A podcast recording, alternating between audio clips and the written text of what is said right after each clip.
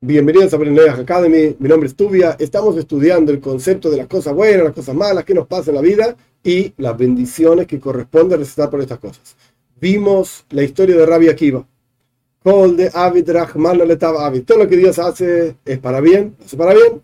Y de vuelta, en el momento la persona siente que esto no está muy bueno, pero en el futuro, posteriormente, la persona descubre cuál es el buen resultado de aquello que le ocurrió que no era tan bueno. Esto fue historia número uno, concepto número uno. Ahora hay un concepto muchísimo más profundo. Esta es otra historia, que de hecho interesante, esta otra historia es con un personaje que era el maestro de Rabia Akiva. La historia anterior sobre el burro, la vela, el gallo, etc. es una historia de Rabia Akiva. Rabia Akiva vivió aproximadamente años 120 de la era común. Esta es una historia con el maestro de Rabia Akiva, se llamaba Nahum, ese era el nombre de él, pero le decían Nahum Ish Gamzu. Ese era el apodo, digamos. Ish significa un hombre. Gamzu es de una frase, una, una parte de una frase que él repetía constantemente. Gamzu de Toiva. Esto también es bueno. Entonces le decían Nahum, el hombre de Gamzu. Gamzu. Está todo el día diciendo Gamzu le Toiva. Esto también es bueno. ¿Cuál es la historia de Nahum Gamzu? En resumen, los puntos centrales de la historia. Una vez el pueblo de Israel tenía que enviarle un regalo al emperador de Roma. Y nadie se animaba a viajar desde la tierra de Israel hasta Roma, el Mediterráneo era peligroso, piratas y qué sé yo, qué sé cuánto. Y aparte no estamos hablando de llevar una tontería, sino un regalo al emperador de Roma desde el pueblo judío, tenía que ser algo valioso. Realmente, ¿quién se animaba a viajar desde Israel, de la tierra de Israel, hasta Roma?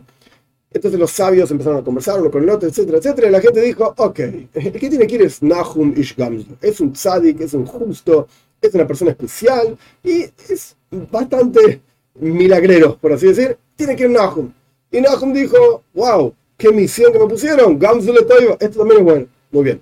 ¿Cuál era el regalo que juntó a la gente para enviarle al emperador? Era un cajón lleno de perlas y piedras preciosas y cosas valiosas, oro y qué sé yo, qué sé cuánto, hermoso. Todo en un cajoncito. Muy bien.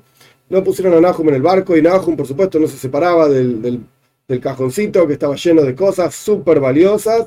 Y en un momento los, marineros del barco se dieron cuenta que este personaje no se separaba de su cajita. Y en la cajita debe haber alguna cosa interesante. En un momento en que Nahum estaba durmiendo, se acercó uno con mucho cuidado, sigilosamente, abrió la cajita y ¡oh, aquí! ¡Fantástico! Todo lo que había en la cajita. ¿Qué hizo? Sacó todas las perlas, todas las cosas buenas y la llenó con tierra, con arena. Y chao, Nahum no se iba a dar cuenta, porque igual estaba pesada. Y la cosa seguía. Muy bien. Nahum siguió viaje, llegó a Roma y frente al emperador de Roma dijeron, llegó el enviado de la tierra de Israel de los judíos para darle un regalo al gobernador, al emperador y qué sé yo, y todo el mundo esperando a ver cuál iba a ser el regalo, trajeron la cajita, ¿no? Como estaba ahí, y en eso abre la cajita, arena. ¿Qué es esto? Dijo el emperador de Roma. No tengo suficiente tierra, arena en Roma para que me traigan tierra de, la tierra de Israel. Esto es una porquería y te voy a matar a vos, a los judíos, y va a ser un desastre. El emperador estaba muy enojado.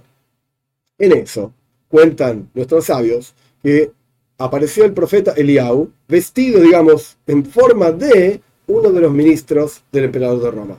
Y le dijo, mi señor emperador, esta tierra, esta arena, debe ser arena especial.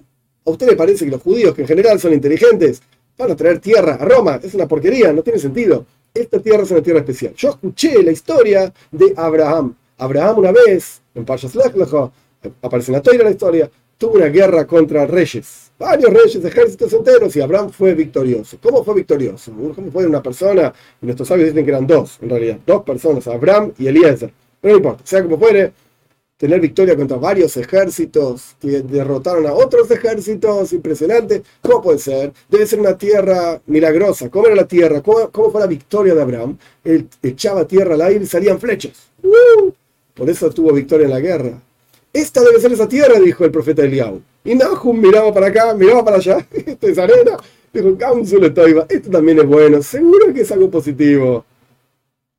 Muy bien, dijo el emperador de Roma. Vamos a probarlo. A ver si funciona. Agarró un, montón, poquito de, arena, la tierra, la tiró y efectivamente salieron flechas. Y el Talmud nos cuenta que con esta arena, tierra milagrosa, el emperador de Roma terminó una conquista que tenía ahí en, la península de Ibérica, no sé si Francia, España, lo que sea, terminó esa conquista a través de esta tierra milagrosa. Nahum, ante cada cuestión que parecía mala, Nahum decía, esto es bueno. En el caso de Rabia Akiva, Rabia Akiva decía esto en el futuro, yo qué sé, algún día voy a ver qué es lo bueno que sale de esto. Para Nahum, él vivía en el nivel de que esto es bueno. No existe el mal, las cosas malas que le pasan a la persona en el mundo. Si esto ocurre, es porque Dios lo envía. Dios sabe lo que es bueno para mí. Y Dios sabe lo que es bueno para el mundo. Entonces esto también es bueno. esto es, esto es positivo. No es algo negativo con una intención posterior positiva. Esto es positivo.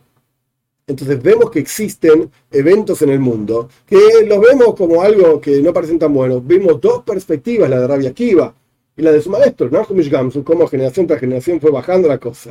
Primero se veía como bueno después se veía como la intención de esto debe ser buena, pero esto no es bueno, etc. Y existen bendiciones que uno dice para alabar a Dios, incluso en los momentos que no son tan positivos. Por eso el Talmud dice, así como uno bendice por las cosas buenas, de la misma manera uno bendice por las cosas malas, es decir, el sentimiento es, esto con seguridad es bueno, o desde la perspectiva de Rabia Akiva, o desde la perspectiva de Nahum Ishgamzu.